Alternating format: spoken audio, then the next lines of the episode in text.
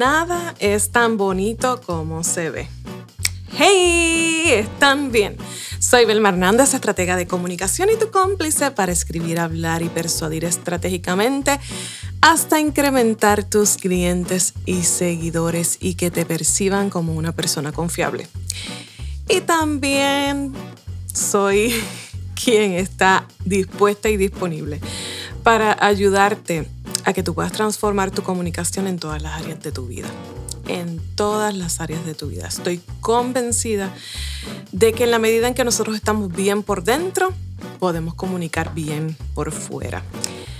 Y la única forma en la que nosotros podemos ser percibidos como personas confiables es siendo congruentes en lo que somos por dentro y lo que somos por fuera. Por eso aquí en este podcast también tocamos algunos temas aspectos que son parte de la vida de cualquier persona, de, manera que podamos trabajar también en esas otras áreas que finalmente van a incidir en cómo nosotros nos comunicamos. Así que hoy va a ser un episodio muy corto, pero mm, con una enseñanza puntual sobre el tema de los procesos y las cosas que nosotros percibimos de afuera que no necesariamente son lo que ocurren adentro. Yo no sé si tú has escuchado esa frase de que nadie sabe lo que hay en la olla nada más que el que lo menea.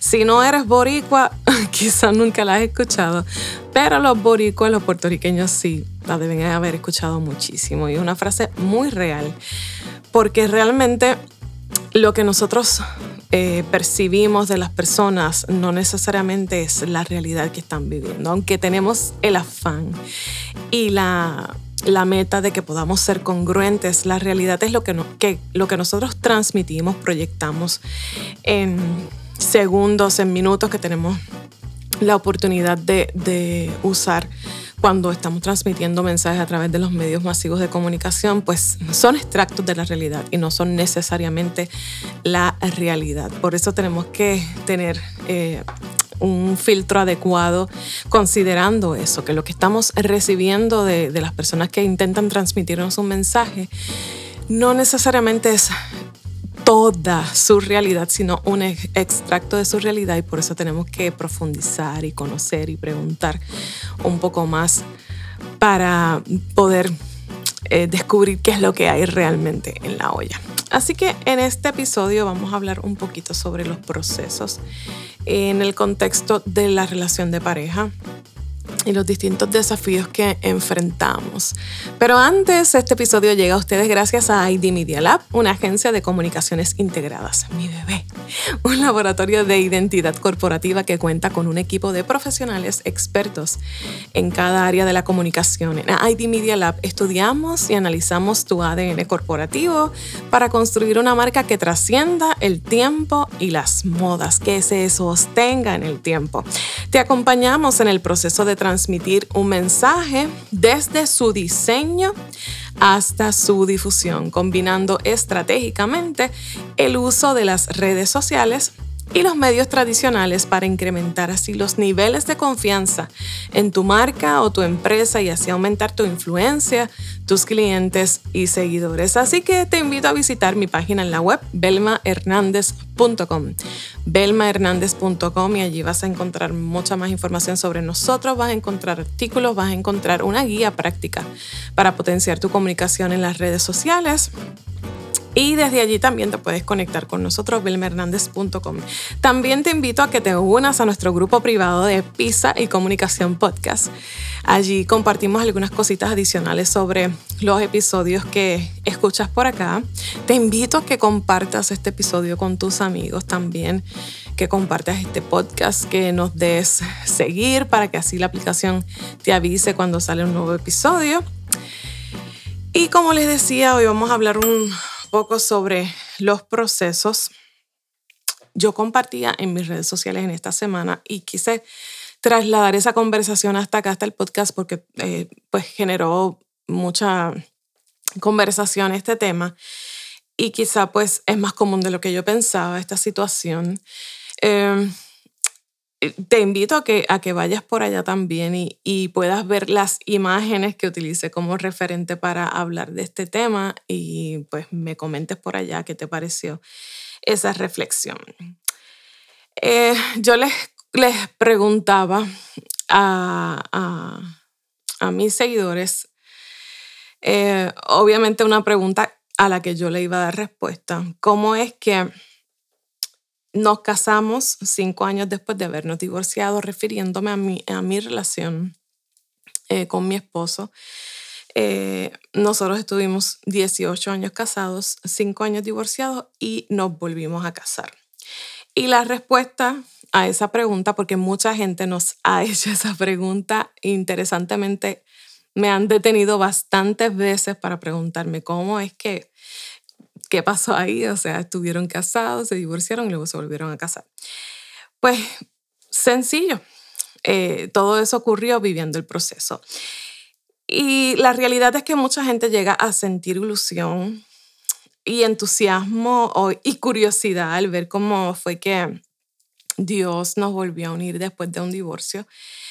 Y mucha gente nos pregunta y mucha gente llega a pensar que, pues, qué bonito, ¿verdad? Qué chévere. Y, y hasta llegan a mirarnos como un referente de que, pues, un referente de esperanza para su relación, para su situación. Sin embargo, Pocas personas conocen lo doloroso que fue el proceso de volvernos a unir. En el tema de, en el contexto de la comunicación, muchísimas lecciones, muchísimos retos que representó ese proceso y yo podría estar hablando ahora sobre eso. Sin embargo, yo no pretendo quitarle esperanza a nadie diciéndole eh, pues que, que no todo es tan hermoso como parece.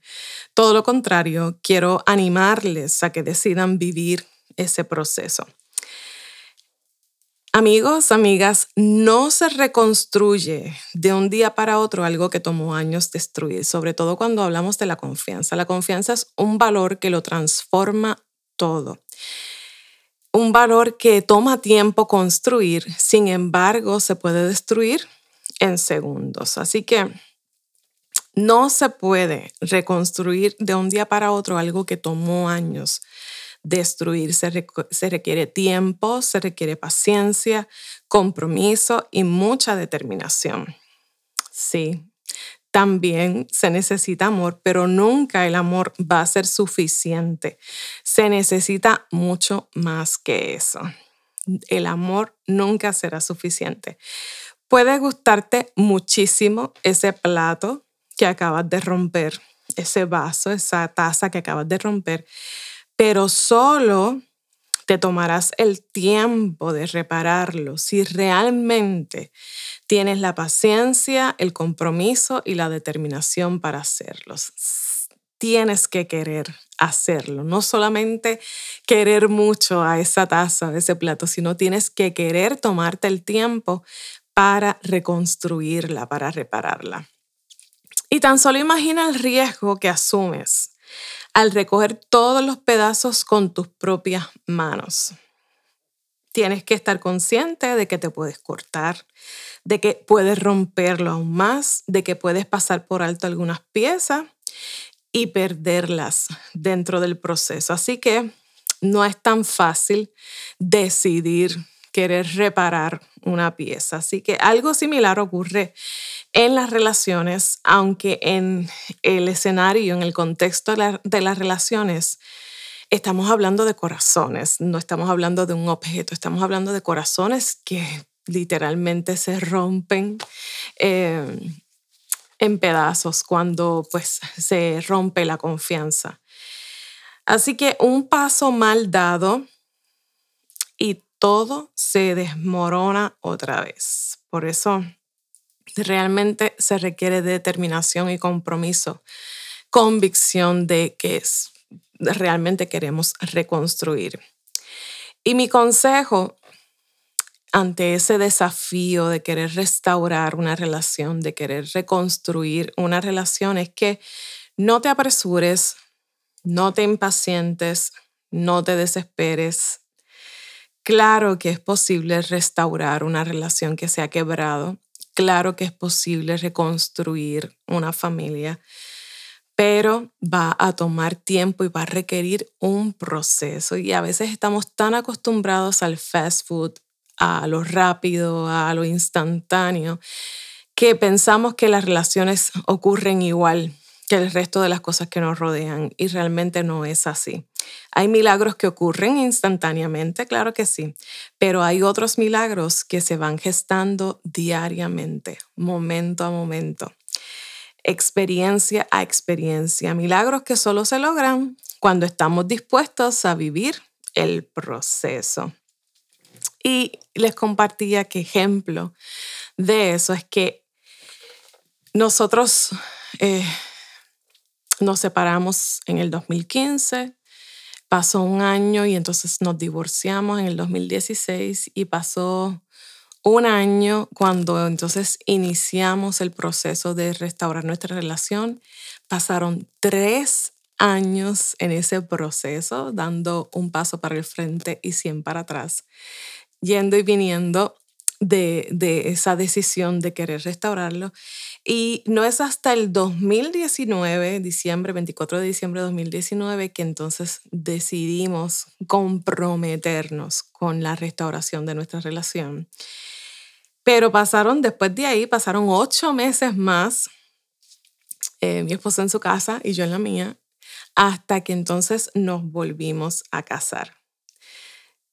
Mucha gente ve lo hermoso que, se ve el resultado, pero no saben que fue un proceso doloroso. Abrazarnos nos dolía porque estábamos heridos, nos habíamos lastimado mucho, así que estar juntos era doloroso, pero estar separados también era doloroso, así que tuvimos que en cierta forma hacer un balance de qué nos dolía más y definitivamente que el saldo fue que preferíamos estar juntos y restaurar nuestra relación, trabajar en la restauración de nuestra relación, pero fue un proceso. Quizá hay desafíos a los que tú te estás enfrentando hoy. No necesariamente tienen que ser de pareja, pero quizás algunas relaciones quebradas, algunas eh, relaciones en donde se ha quebrado la confianza y entiendes que, que es necesario, que te gustaría recuperar esa confianza, restaurar esa relación, pues mi consejo es que lo tomes con calma, que estés consciente de que estamos hablando de corazones, de sentimientos, de emociones, de personas. Y restaurar la confianza con otras personas toma tiempo, pero no es imposible. Sí es posible si estamos determinados, si estamos convencidos de que lo queremos hacer. Así que la pregunta es, ¿estás dispuesto a vivir el proceso? Déjame tu comentario, déjame tu opinión. Cuéntame cuál ha sido tu experiencia en este contexto de vivir procesos para lograr cambios, para lograr transformaciones en tu vida. Cuéntame cómo ha sido tu experiencia. Te doy las gracias por haberte quedado conmigo hasta el final de este episodio. Valoro mucho tu tiempo y tu atención. Me importa tu desarrollo pleno, tu crecimiento en todas las áreas. Por eso es que existe Vice Comunicación. También recuerda suscribirte o seguir este podcast para que cada vez que salga un nuevo episodio la aplicación te avise que está disponible y no te pierdas ninguno. Comparte este episodio con tus amigos, déjame tus reviews, tus comentarios, temas que te gustaría que discutiéramos aquí, te prometo que te voy a leer.